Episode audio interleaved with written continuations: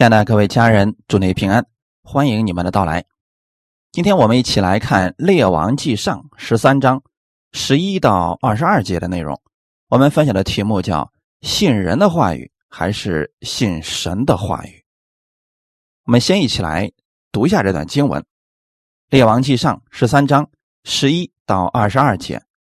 有一个老先知住在伯特利，他儿子们。来将神人当日在伯特利所行的一切事，向王所说的话，都告诉了父亲。父亲问他们说：“神人从哪条路去了呢？”儿子们就告诉他：“原来他们看见那从犹大来的神人所去的路。”老先知就吩咐他儿子们说：“你们为我备驴。”他们就备好了驴，他就骑上去追赶神人，遇见他。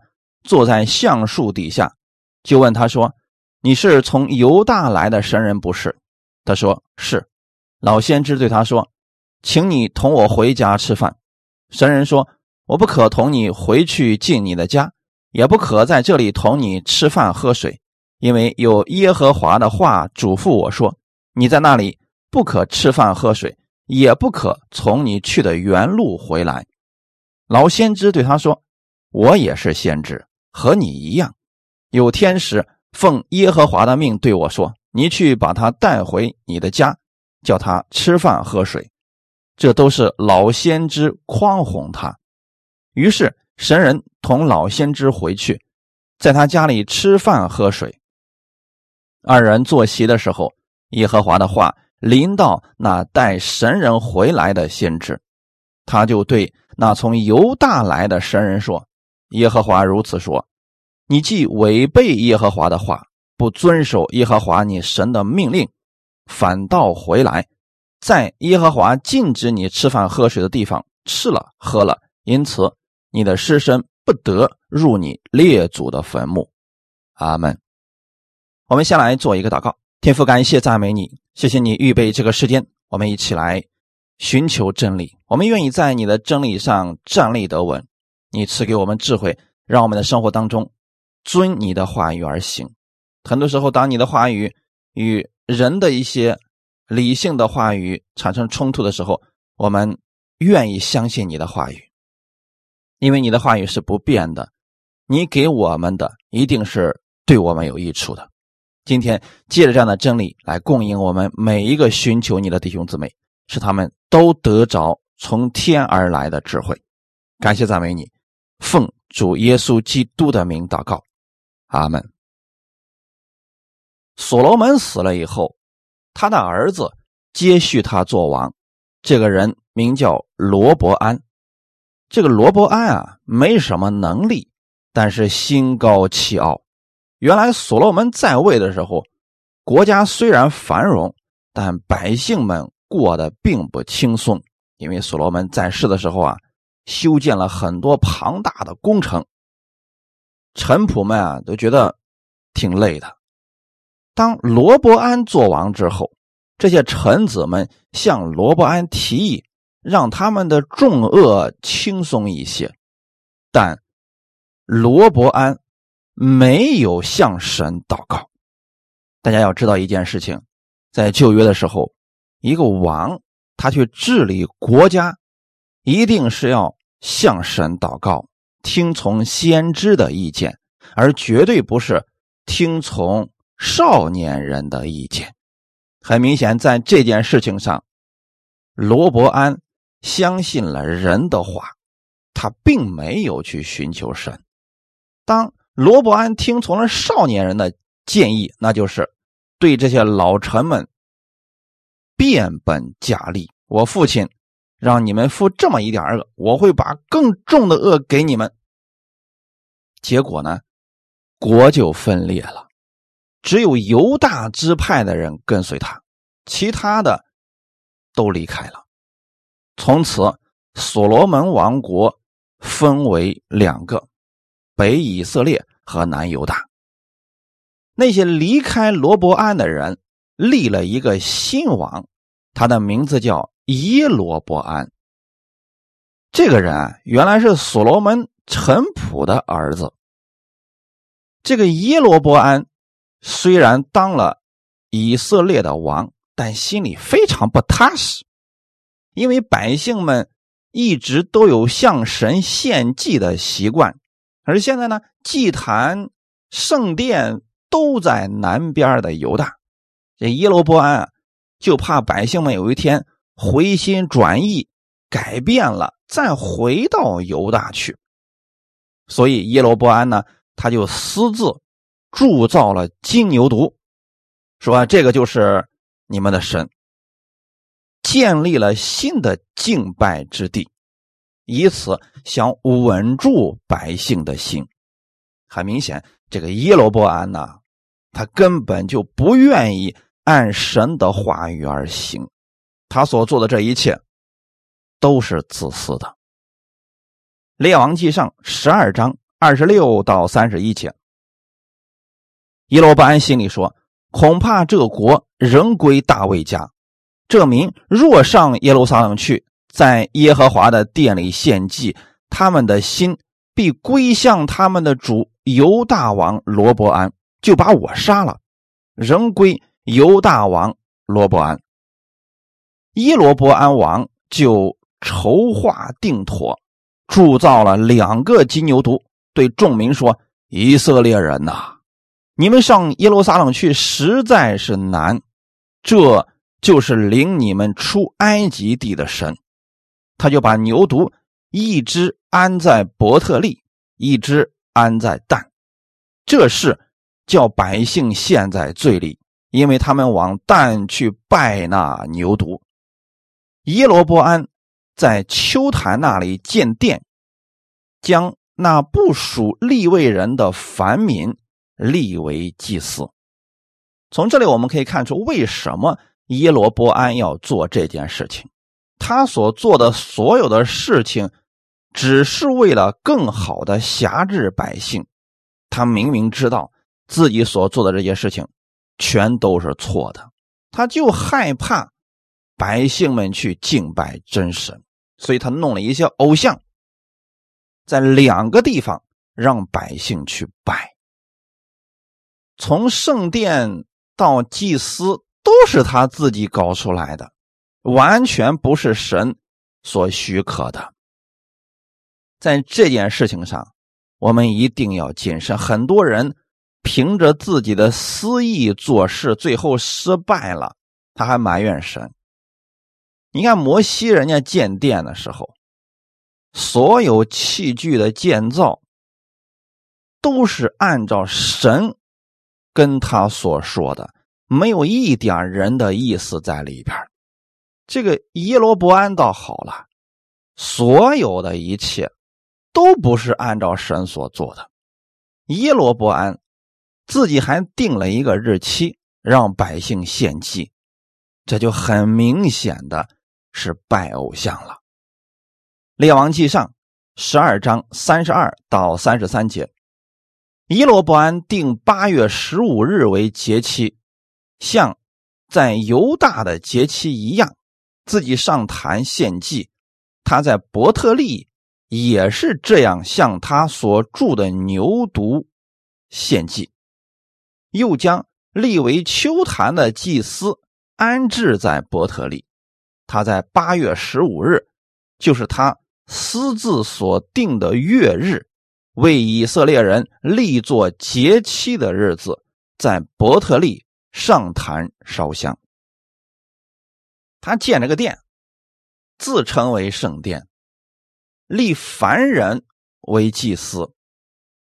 节期呢，他自己觉得这个日子挺好，然后就定了一个日期，让百姓去献祭。从这里我们可以看出来，北以色列。从王到百姓，其实大家都挺糊涂的。王所做的这一切是为了辖制百姓，百姓们对真理也没有任何的分辨啊！别人说什么他就听了，明明知道这些都是错的，百姓们依然还去跟随，这就是北以色列悲哀的地方啊！那今天有很多人。他已经知道某些人所讲的是错的，依然还跟随。啊，这个人需要服侍呀，总得给别人点时间成长吧。哎，有很多他自己的理由。实际上，真正他想要的是什么，只有他自己心里清楚。那我想告诉弟兄姊妹的是，如果有些人所教导的偏离了圣经，就不要跟随他。这就跟北以色列这些百姓们去跟随耶罗伯安是一样的，他们最后没有什么好的结果的。因为耶罗伯安违背神的话语而行，让百姓都陷在罪里。王犯罪了，跟随他的人都在罪里了。所以今天如果说我们跟错了人，你还不如停留在原地呢，何必自己自招亏损呢？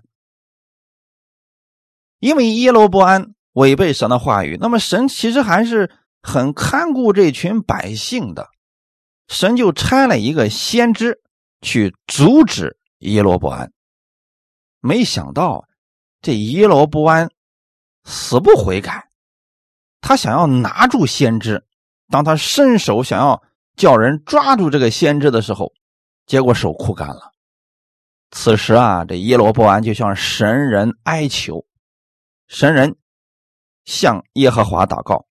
他这个手就复原了。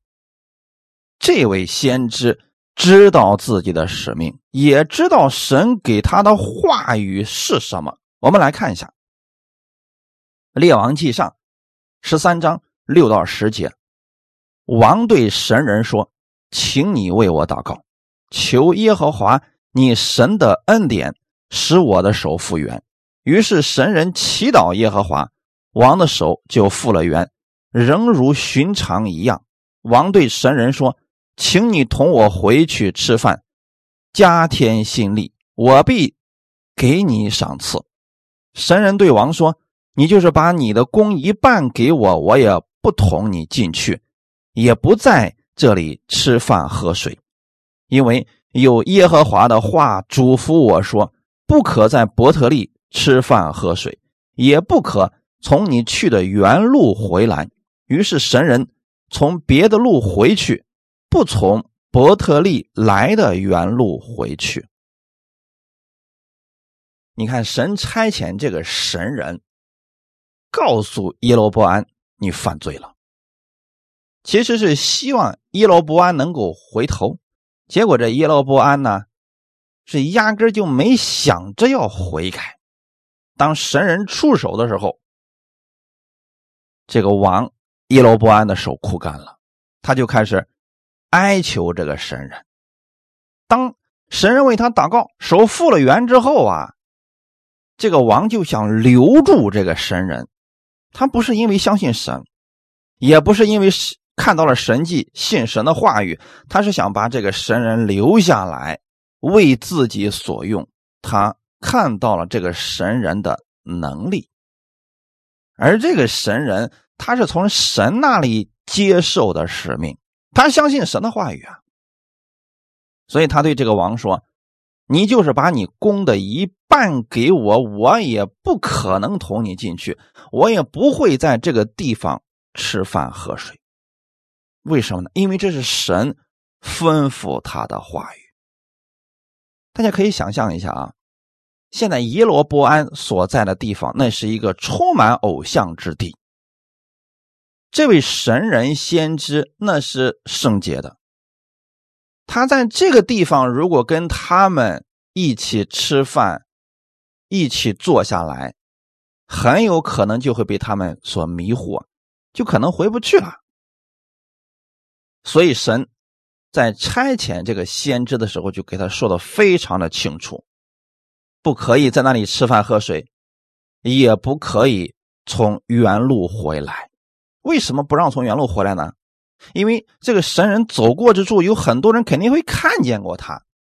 他如果从原路返回，可能会出一些事情，就是有人可能会看到他的能力了，就会用很多，比如说优待的条件去留住他。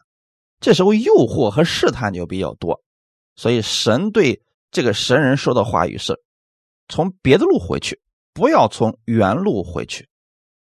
现在这个神人已经做完了他的工作了，这事儿本该就结束了，但是在中途出现了变故，也就是我们今天本文所读的十一节到十二节，有一个老先知住在伯特利。他儿子们来将神人当日在伯特利所行的一切事，向王所说的话，都告诉了父亲。父亲问他们说：“神人从哪条路回去了呢？”儿子们就告诉他：“原来他们看见那从犹大来的神人所去的路。原来在伯特利还是有先知的，只不过他是个老先知。这老先知住在哪儿呢？”伯特利，伯特利那个时候是什么情形啊？耶罗波安就是把他所住的牛犊安放在伯特利，就在那个地方献祭，而且耶罗波安立不是立为人的凡名为祭司，这到底是什么意思呢？就是我看上谁，谁就可以来服侍他，根本不是听神的。你知道有今天有很多的教会也是这样做的。那我看上谁了？这人跟我关系好，我不在乎他是不是有能力，是不是有信心。哎，他跟我一条心，我就让他跟我建立一个团队。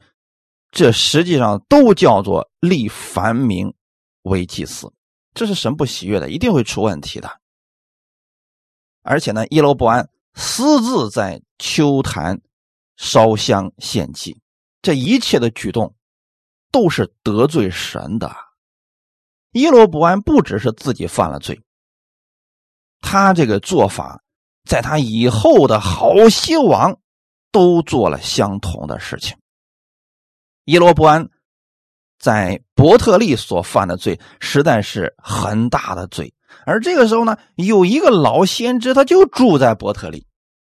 耶罗伯安所做的事情就在他眼前，而。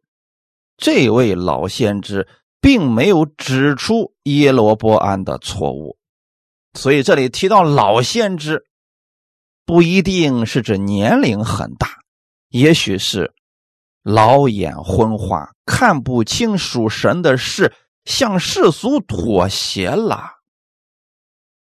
他已经失去了一个先知的职责。先知到底是做什么的呢？在旧约的时候，有祭司、君王、先知。祭司大家应该很清楚了，在圣殿里边献祭的，帮助百姓们赎罪。先知是传达神话语的人，他是神在人间的代表。那王呢？王是治理百姓的，所以这三个职分呢是。相互作用的。那现在在耶罗伯安当王的时候，他所立的先知、祭司都是按他意思所立的，这是很大的问题啊！就是说，没有神的一点工作了，他也不相信神的话语，他完全是按照人的方式在做事情。而在那个时候呢，属神的先知选择了。妥协，也不指出王的问题，这就是北以色列的悲哀之处呀。所以，一个先知，他看到别人错了，就应该指出别人的错误。我们作为服侍人员也是啊，你看到牧者或者弟兄姊妹出问题了，一定要私下去纠正他，不能让他一错再错了。而且呢，先知是传达神的旨意的，就是让人。按照神的话语而行。如果说连先知都听人不听从神，那整个国就在黑暗当中了。这个老先知听说了神人的事情，心里也许很敬佩这个人，所以他就想去见见这个人。我们来看一下十三节。到十七节，老先知就吩咐他的儿子们说：“你们为我备驴。”他们备好了驴，他就骑上去追赶神人。遇见他坐在橡树底下，就问他说：“你是从犹大来的神人不是？”他说：“是。”老先知对他说：“请你同我回家吃饭。”神人说：“我不可同你回去进你的家，也不可在这里同你吃饭喝水，因为有耶和华的话嘱咐我说：你在那里不可吃饭喝水，也不可从你去的原路回来。”这就说明啊，这位神人非常清楚神对他的旨意是什么。当别人邀请他的时候，他已经知道这事不可做了。但是，我们再看十八到十九节，老先知对他说：“我也是先知，和你一样。有天使奉耶和华的命对我说：‘你去把他带回你的家，叫他吃饭喝水。’这都是老先知诓哄他。于是神人同老先知回去，在他家里。”吃饭喝水，好，这就是我们今天要给大家所讲的一个核心的内容了。这位神人，他从神那里领受了话语。我们上次给大家分享过，神的话语是不可能更改的。神既然说了，你去伯特利阻止王，做完了这件事情之后。不可从原路返回，也不可在那地方吃饭喝水。如果神的话语很清楚，那这位神人应该做什么事情呢？无论谁说，用什么话说，他都应该持守真理。我们今天对于生命的话语，应该有这样的心，就是不论别人说的多么有理。如果他所说的跟神的话语不符合，我们就不要相信，不用管他说的多么的合情合理。那这位先知是如何跌倒的呢？十八节，老先知对他说：“我也是先知，和你一样。”结果呢，这个神人就相信了。这位老先知的话，太相信人的话，太容易相信人的话，不去分辨，这就是这位神人最终丧命的主要原因。那个老先知对他说：“我也是先知，和你一样。”就因为人家这样说了。这个神人就把一切的戒备都撤除了，因此完全相信并且听从了他的话语，这就最终导致自己命丧他乡。这一点也是我们神的儿女们特别要注意的一点。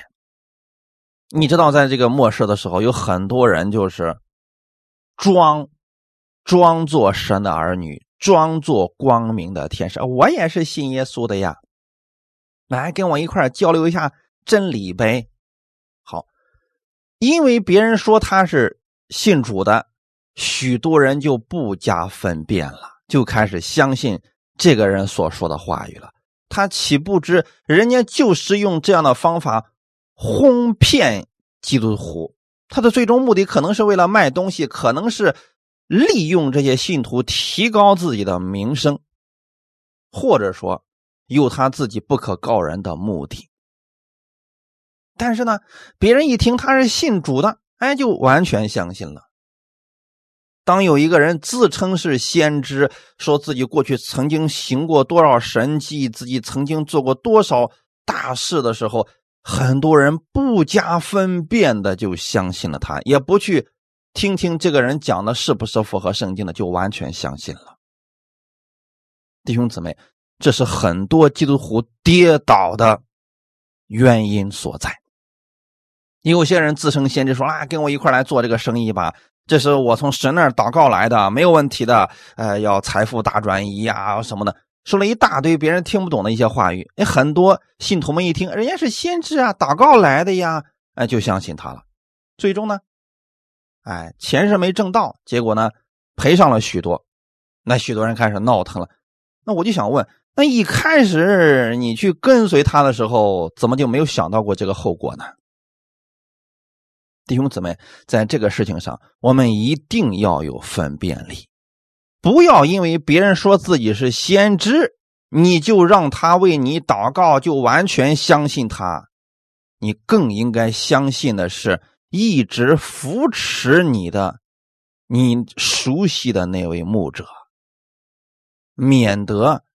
让自己受亏损呐，因为这个世界上刚见面没多久，你就相信他，也没有听过他的讲道，也不了解这个人，你就完全相信，这是很多人那个弊端，就是更容易相信陌生人，反而对自己熟悉的牧者他不怎么看重他。那在这儿呢，我想告诉弟兄姊妹的是什么呢？当人的话语与神的话语不一致的时候，你要相信神的话语。无论别人说的多么有理，也不要相信，更不能跟随。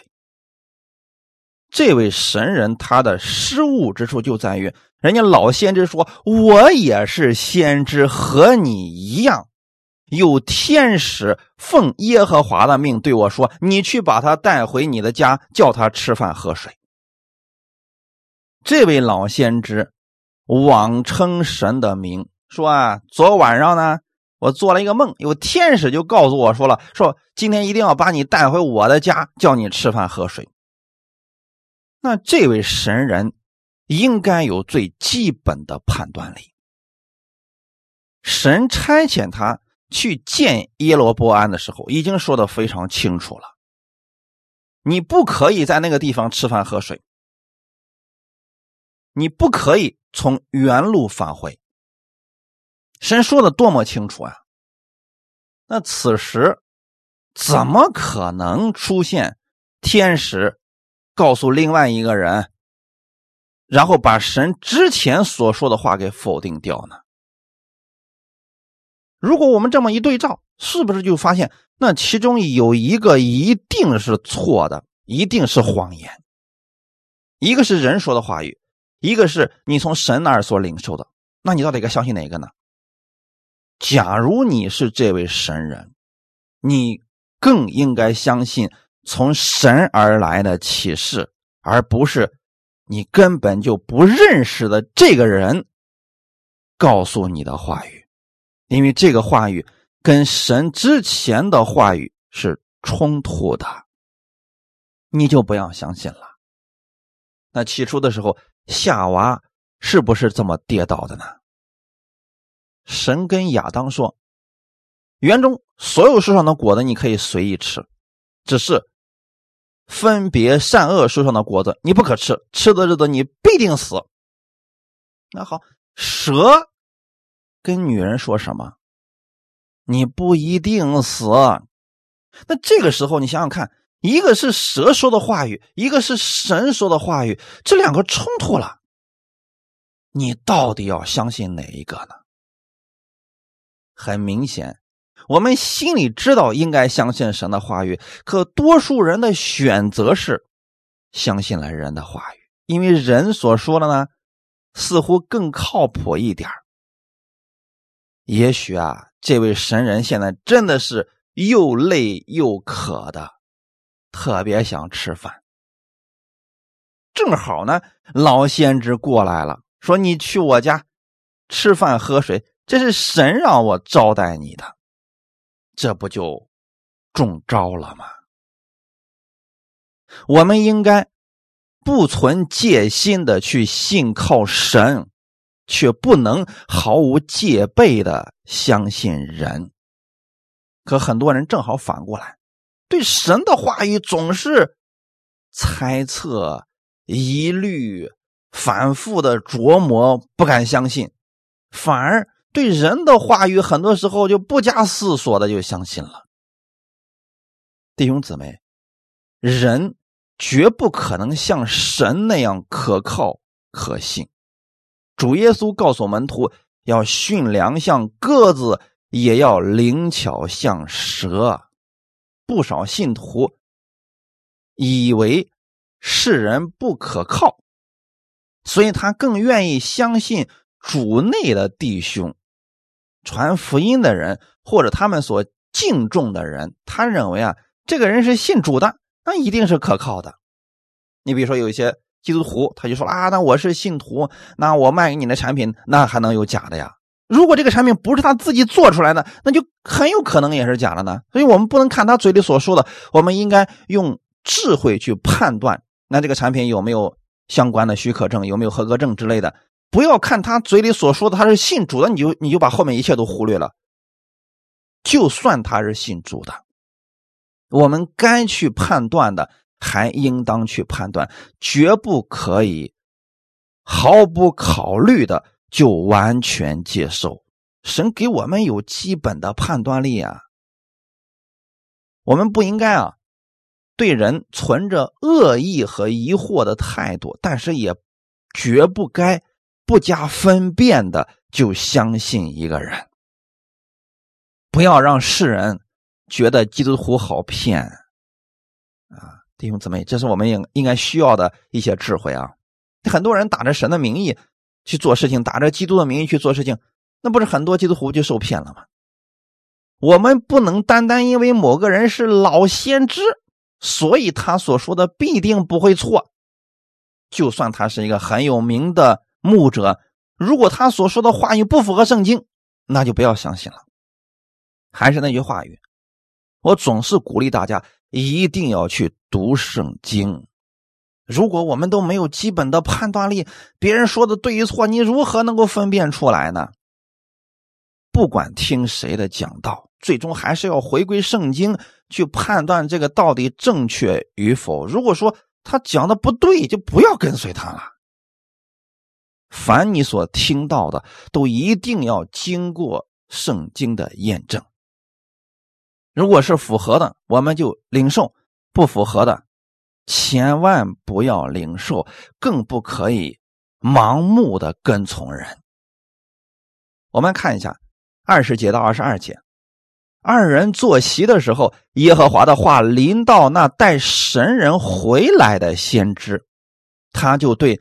那从犹大来的神人说：“耶和华如此说：你既违背耶和华的话，不遵守耶和华你神的命令，反倒回来，在耶和华禁止你吃饭喝水的地方吃了喝了，因此你的尸身不得入你列祖的坟墓。”哇，这算是一个很严厉的刑罚了呀！就是这个神人。刚刚跟着这个老先知回到他家坐下来，可能也吃过饭了吧？这个时候啊，耶和华的话就临到了那个老先知了，直接跟这个老先知说了：“说你告诉现在这个神人，你违背耶和华的话了。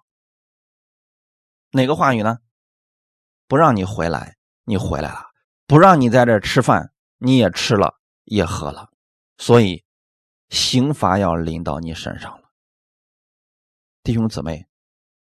尊敬主的仆人是应当的，尊敬主内的长辈也是基督徒的美德，但绝不能尊重人过于神所说的话语。这位神人非常清楚神给他的命令。但他为什么不先考虑一下，就回来在这儿吃饭呢？他竟然毫不考虑的就听信了这位刚见面的老先知的话，这是多么可惜呀！这就是他注重人的话语，过于神的话语了。很多时候，人就是这样。轻忽了神的话语，人们很多时候非常在乎别人跟他所说的见证，某些人的经历啊，很多人听起别人讲自己的见证啊、经历啊，就特别的专注，甚至有些人就能够把这些见证和经历当做真理去效法。我们承认他曾经经历过神这样的大能，但不代表他的生命。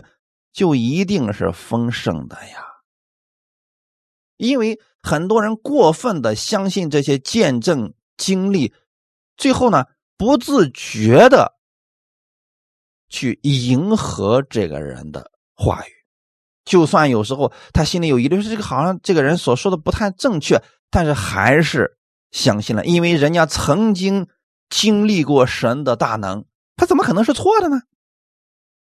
其实很多时候啊，这些经历是可以被编造出来的，未必可靠。但是有一点我们跟他聊天的时候，他所出的话语是不是符合圣经的？这个是我们能够听出来，这个是骗不了人的。那为什么这个老先知的话那么容易就让这个神人相信了呢？因为他有夸张的成分在里边啊！神告诉我的。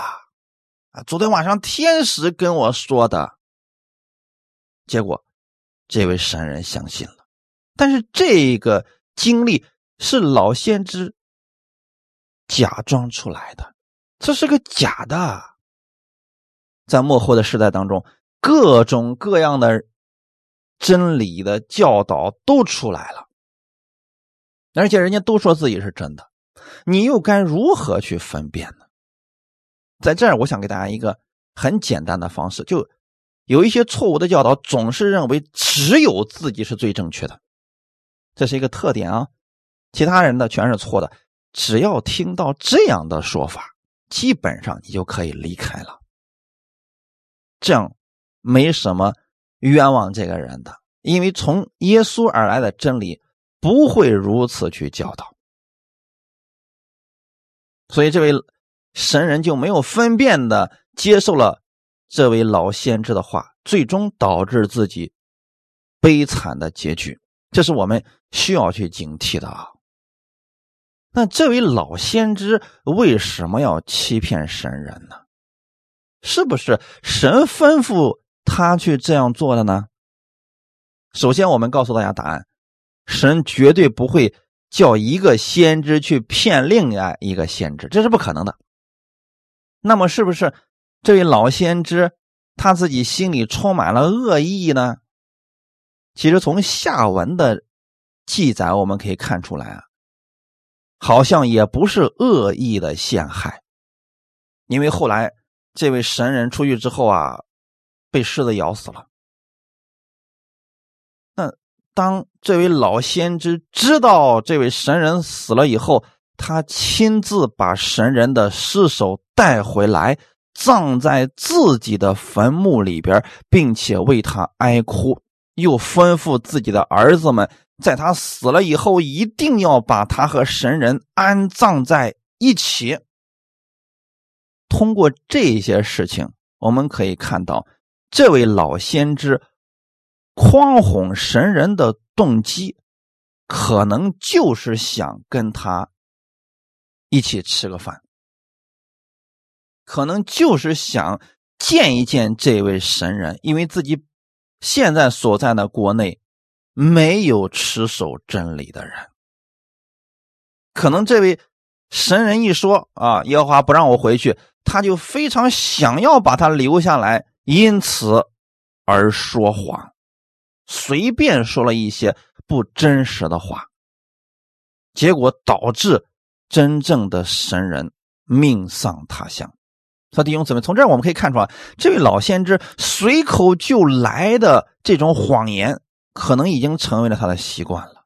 弟兄姊妹，如果你身边有牧者或者服侍人员，常常口里有谎言，你一定要小心，因为你很难分清楚他哪个是从神来的，哪个是谎言。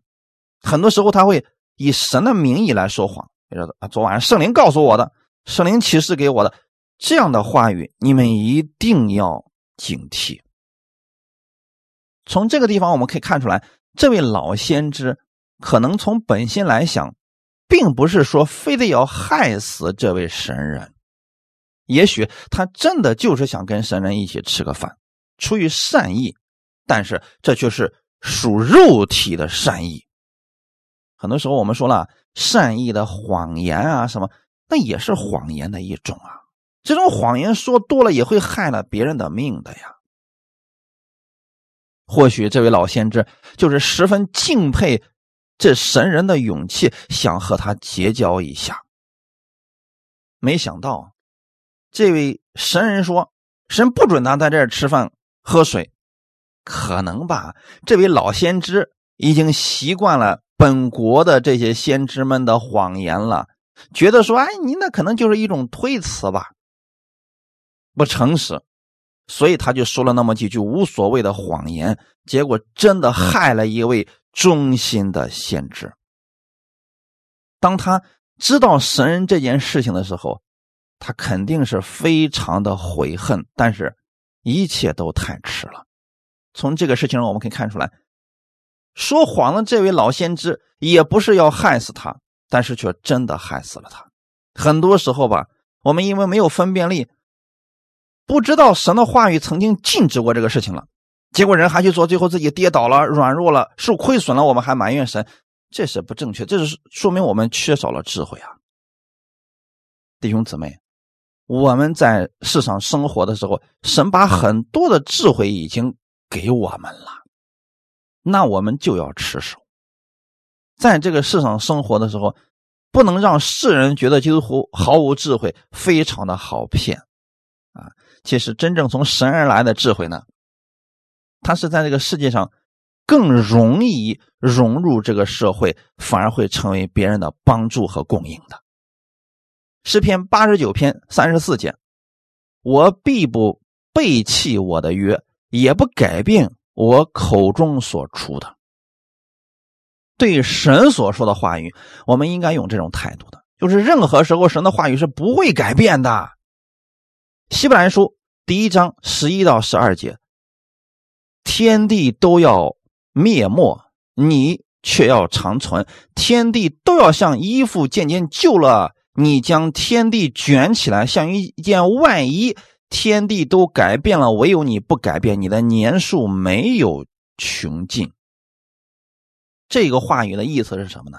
就算天地都废去了，神的话语不会改变。所以我希望我们的弟兄姊妹啊，要多读圣经，把神的话语记在你的心里一边。你任何时候去相信神的话语，那是不会错的。人跟你所说的应许承诺，可能因为环境、因为其他方式就改变了，但是神绝对不会失信。阿门。当人的话语与神的话语冲突的时候，千万不要相信人的，要持守。神的真理，阿门。希伯来书第八章十到十二节，主又说：那些日子以后，我与以色列家所立的约乃是这样：我要将我的律法放在他们里面，写在他们心上。我要做他们的神，他们要做我的子民。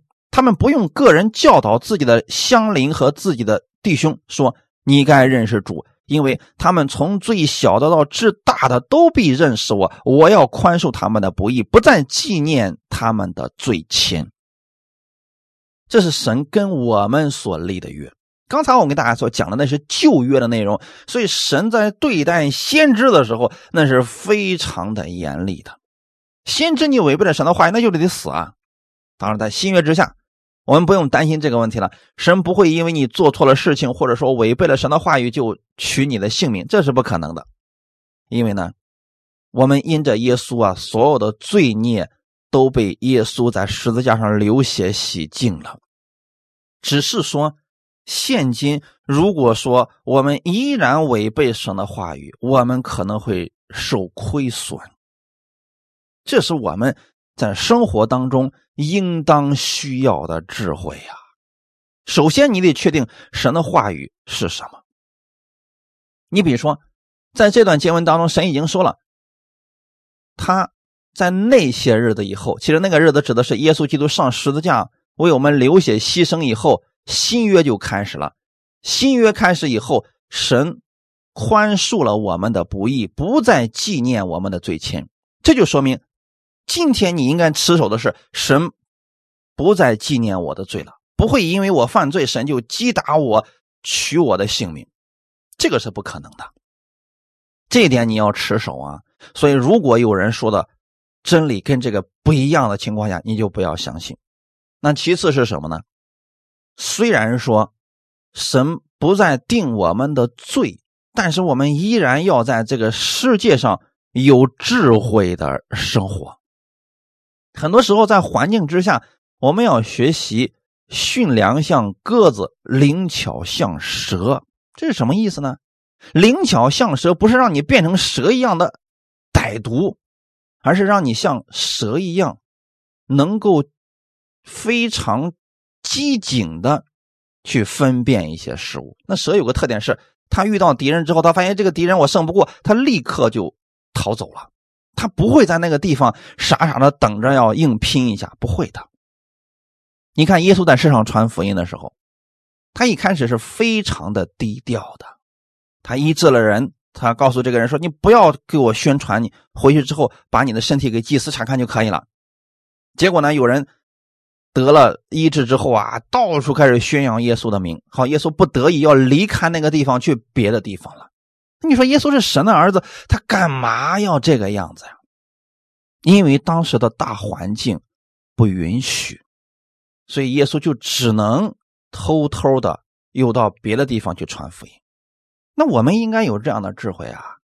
那很多人就不信这些，非得要迎难而上，结果连累很多人，呃，都受损失。所以弟兄姊妹，这是我们应该有的智慧啊！你是相信人跟你说的话语呢，还是领受从神而来的智慧呢？所以这个事情上，可能很多人受了损失之后啊，哎，就知道啊，原来不可以那样做呀。所以我们如何使用神的话语，这个首先就是真理，你要持守在心里边；其次呢，让圣灵引导你该怎么样去做。哈利路亚。提摩太前书第一章。四到七节，也不可听从荒谬无凭的话语和无穷的家谱，这等是只生辩论，并不发明神在信上所立的章程。但命令的总归就是爱，这个爱是从清洁的心和无愧的良心、无伪的信心生出来的。有人偏离这些，反去讲虚浮的话。想要做教法师，却不明白自己所讲说的、所论定的。保罗在告诉提摩太如何去教导别人、如何去管理教会的时候，其中有一个告诉他说：“不可听从荒谬无凭的话语。”那意思是什么呢？海马天空，随便乱讲啊！只要信心够大，什么都可以做。这就属于荒谬无凭的话语，这本身已经超越圣经了。这样的话语你就别信了，阿门啊！你只管安息就行了，其他啥都不用做了，等着神，呃，从天上给你掉馅饼吧。这样的话也别信啊，呃，最后真的会让你一无所有的馅饼是肯定掉不下来的。这种事情呢，只生辩论，就这些人还觉得自己信心特别大，啊，懂得也特别的多，还瞧不起其他人。那遇到这样的人怎么办呢？由他去吧，我们劝勉一两次。就可以了。你比如说大环境不好的时候，我们告诉大家说，先安息等候，什么都不要去做。那关于信仰的东西，暂时先停一下。那有些人不信呢，那好，由他去吧，我们就不再说了。所以劝人也是需要有智慧的啊，不要一直劝，一直劝，让别人根本就不相信你，还一直劝，让别人越来越烦你。说一两次啊，以后就不用再说了。他不相信你说再多也没有用啊。因为这样的事儿只生辩论，可能他心里觉得你胆小，你这个没有为主摆上的心，好吧，那就这样吧。命令的总归就是爱，意思什么？我们这么劝别人是因为出于爱心的缘故。如果别人不领受，那就这样吧。你看，我们服侍神，我们去服侍人，我们是要把基督的爱给出去，而不是要彰显自己啊。这个爱是从清洁的心和无愧的良心、无伪的信心生出来的，这是从神而来的爱呀。如果人偏离了这些，那很有可能他是有其他的目的的。偏离了这些去说一些虚浮的话，就说明他可能就想显摆一下自己，最终他可能就不知道自己会给别人带来多大的麻烦。就像今天这个老先知一样，随口那么一说，结果害死了一个。真正向神忠心的仆人。我们可不要做这样的事情啊！愿神呢能够赐给我们弟兄姊妹智慧，让我们的生活当中把基督的荣美显出来，还不至于让别人受亏损。感谢主。最后，我们看段经文，《提摩太前书》第四章六到十节：你若将这些事提醒弟兄们。便是基督耶稣的好指示，在真道的话语和你向来所服从的善道上得了教育，只是要弃绝那世俗的言语和老妇荒谬的话，在镜前上操练自己，操练身体，益处还少，唯独镜前，凡事都有益处，因。有今生和来生的应许，这话是可信的，是十分可佩服的。我们劳苦努力，正是为此。因我们的指望在乎永生的神，他是万人的救主，更是信徒的救主。阿门。保罗告诉提摩太很多事情不要去做，同时也告诉他。要专心的服侍主。你若将这些事提醒弟兄们，什么意思呢？就是很多时候啊，信徒们并没有这个分辨力，那就需要神的仆人去提醒他们，这段时间不要做什么事情。那提醒了之后呢，有人信了，他们就得保守了；有人不信，如果他们受亏损了，那不是我们的问题了，因为我们已经做了我们该做的事情了。这就是基督耶稣的好知识。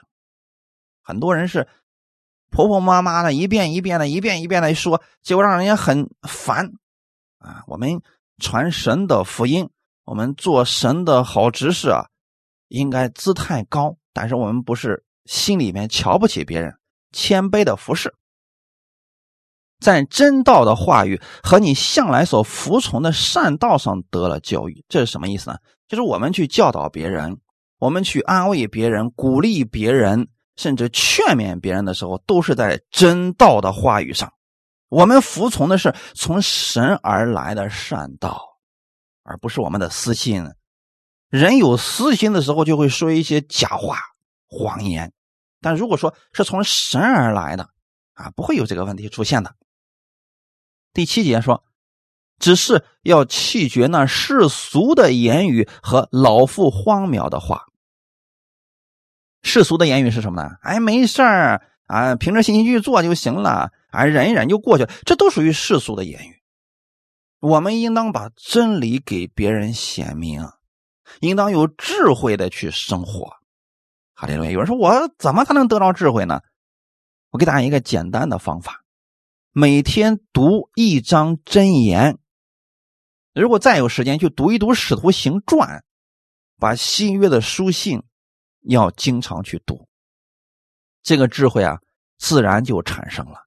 因为在书信当中，在真言当中，很多智慧就是神直接告诉我们如何去行的。你只需要按照那方上面所说的去做就行了。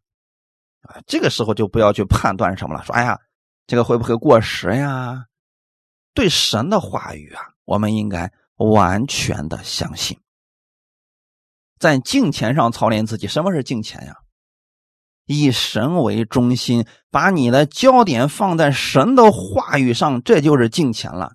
这个敬钱并不一定是有了好行为了才叫敬钱，但是你的心若是向着主，服从神的善道，你一定会产生好行为的。所以在这样的事情上操练自己，总是有益处的呀。操练身体益处还少，就锻炼身体，这是有益处的。所以很多人这个信心太大，说：“哎，锻炼啥身体呢？我们在心愿之下了，我们只要祷告就可以了，我们的身体就是健康的。”这个不对啊，在这里说的很清楚，操练身体指的是身体要适当的去锻炼的，这个是有益处的，但是益处不算太大啊。唯独敬虔，这个敬虔是什么意思？以神为中心去做事情，以神为中心去思考事情，以神为中心去服侍，这个时候凡事都有益处。你锻炼身体，也就是身体上呃健康了，可能是肌肉发达一点吧。但是敬虔就是凡事上以神为中心，你在凡事上就能得到益处了。这两样都是需要的啊，因为有今生和来生的应许。弟兄姊妹，锻炼身体是今生我们这个很多的益处得着了，但如果是敬虔呢，以神为中心，持守真道。相信神的话语。如果说人所说的跟神的话语冲突的时候，你不要相信。那么你就有今生和来生的应许，你就得着了。哈利路亚，这话是可信的，一定要相信啊！因为我们的指望不在人身上，不是人跟你说个什么话，你就有指望了。人呃，这个今天对你说句难听的话，你就伤心了，不是这样的。不要把人的话语过分的去相信。你要持守的是神的话语，因为他是万人的救主，更是你的救主。阿门。我们一起来祷告，天父，感谢赞美你，谢谢你把这样的话语赐给我们。当人所说的话语跟神的话语冲突的时候，我们选择不相信，不跟随。你的话语是真实的，是信实的，是可靠的。我愿意把你的话语持守在我的心里。我相信忍耐着结识，必定会有三十倍、六十倍、一百倍的收成。特别是在末世的时候，你赐给我智慧，让我在生活当中彰显耶稣的荣美。圣灵，请你也帮助我更新我的心思意念，让我每一天愿意亲近神的话语，愿意用你的话语来更新我自己，让我在你的话语上更多的认识你，经历你的美好。我愿意持守你的话语，在我的生活当中，并且我愿意成为这祝福的管道，让更多的人透过我认识耶稣的美好。新的一周的开始，无论我往哪里去，我相信圣灵你与我同在，你会帮助我，你会供应我所需要的一切，赐福我手中所做的，让我在我所做的事情上看到你更多的供应。一切荣耀都归给你，奉主耶稣基督的名祷告，阿门。